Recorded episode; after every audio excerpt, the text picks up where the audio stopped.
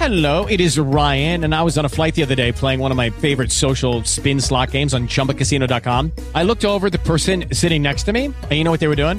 They were also playing Chumba Casino. Coincidence? I think not. Everybody's loving having fun with it. Chumba Casino is home to hundreds of casino style games that you can play for free anytime, anywhere, even at 30,000 feet. So sign up now at chumbacasino.com to claim your free welcome bonus. That's chumbacasino.com and live the Chumba life. No purchase necessary. VGW Group. Void were prohibited by law. See terms and conditions. 18 plus.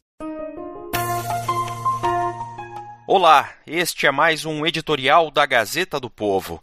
E o tema hoje é o STF e sua pretensão de ser gestor público.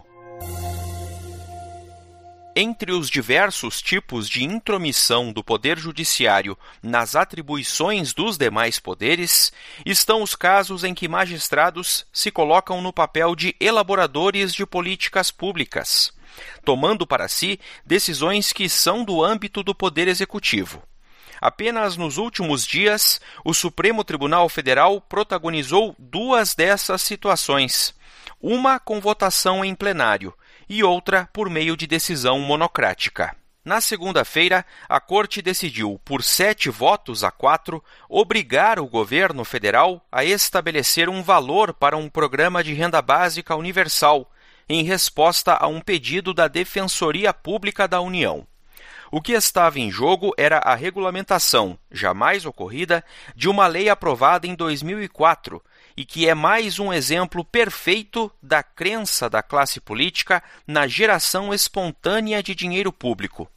A Lei 10.835-04 instituía a, aspas, renda básica de cidadania que se constituirá no direito de todos os brasileiros residentes no país e estrangeiros residentes há pelo menos cinco anos no Brasil, não importando sua condição socioeconômica, receberem anualmente um benefício monetário.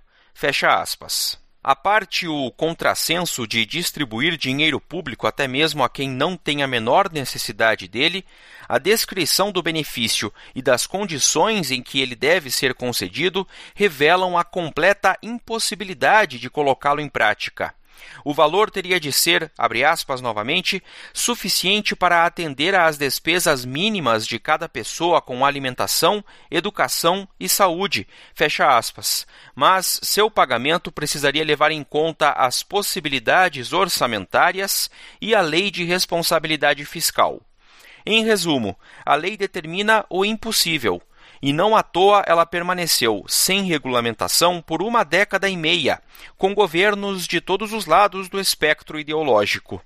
Apenas os ministros do Supremo, aparentemente, não enxergaram essa obviedade, abraçando o terraplanismo orçamentário, segundo o qual sempre há dinheiro para tudo. Benefícios financeiros aos mais necessitados são uma política defendida inclusive por pensadores liberais, como Milton Friedman, e não há como questionar a necessidade de apoio especialmente aos mais vulneráveis, os tão miseráveis que não têm nem mesmo condições de se erguer por conta própria da situação em que vivem, e precisam da ajuda da sociedade ou, se preciso for, do Estado e os sucessivos governantes brasileiros não têm sido omissos neste ponto, já que o Bolsa Família vem funcionando normalmente e pode muito bem ser visto como um programa de renda básica voltado aos mais pobres.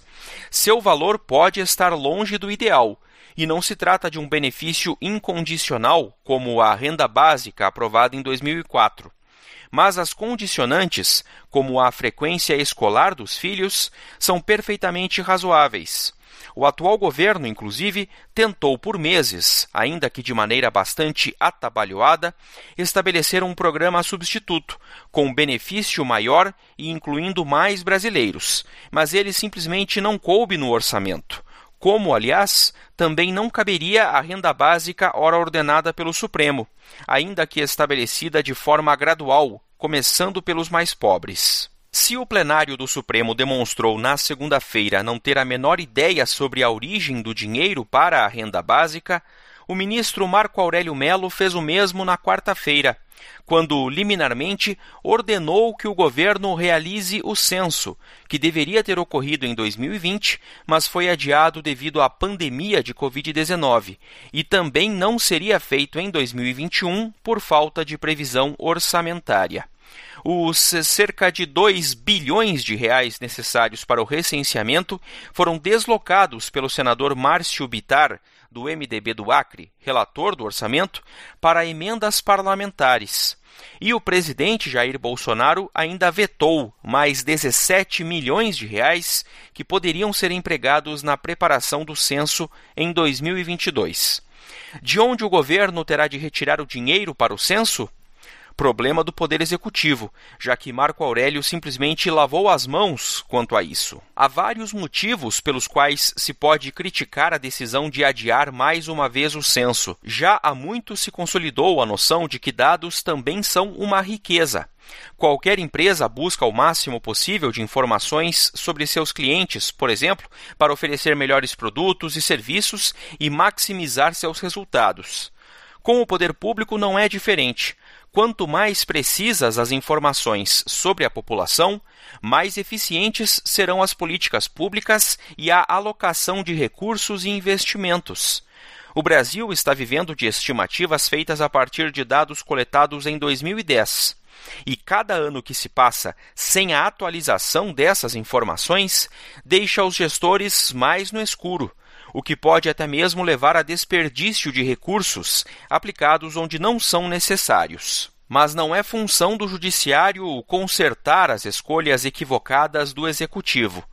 Quando age da forma como vem agindo, o Supremo se coloca no papel de gestor público, tomando para si a função de decidir as políticas públicas de sua preferência que devem ser executadas, e atropelando o programa que, goste-se dele ou não, com todos os seus acertos e erros, foi o escolhido pela maioria da população nas urnas ainda que as contas públicas estivessem em ordem, ainda que estivesse sobrando dinheiro nos cofres de Brasília para se realizar o censo e para bancar a renda básica, a decisão caberá sempre ao Poder Executivo. Este tipo de interferência do Judiciário, portanto, é uma anomalia institucional grave, a qual não podemos nos acostumar. Esta é a opinião da Gazeta do Povo. Você pode receber no seu WhatsApp os nossos editoriais em áudio e as principais notícias do dia. É só enviar uma mensagem pelo próprio WhatsApp para o número 41 3321 5999. Os podcasts da Gazeta do Povo e todos os conteúdos em áudio estão disponíveis no Spotify, Apple Podcasts e outros agregadores. With lucky landslots, you can get lucky just about anywhere. Dearly beloved, we are gathered here today to. Has anyone seen the bride and groom? Sorry, sorry, we're here. We were getting lucky in the limo and we lost track of time. No, Lucky Land Casino, with cash prizes that add up quicker than a guest registry. In that case, I pronounce you lucky. Play for free at LuckyLandSlots.com. Daily bonuses are waiting. No purchase necessary. Void where prohibited by law. 18 plus. Terms and conditions apply. See website for details.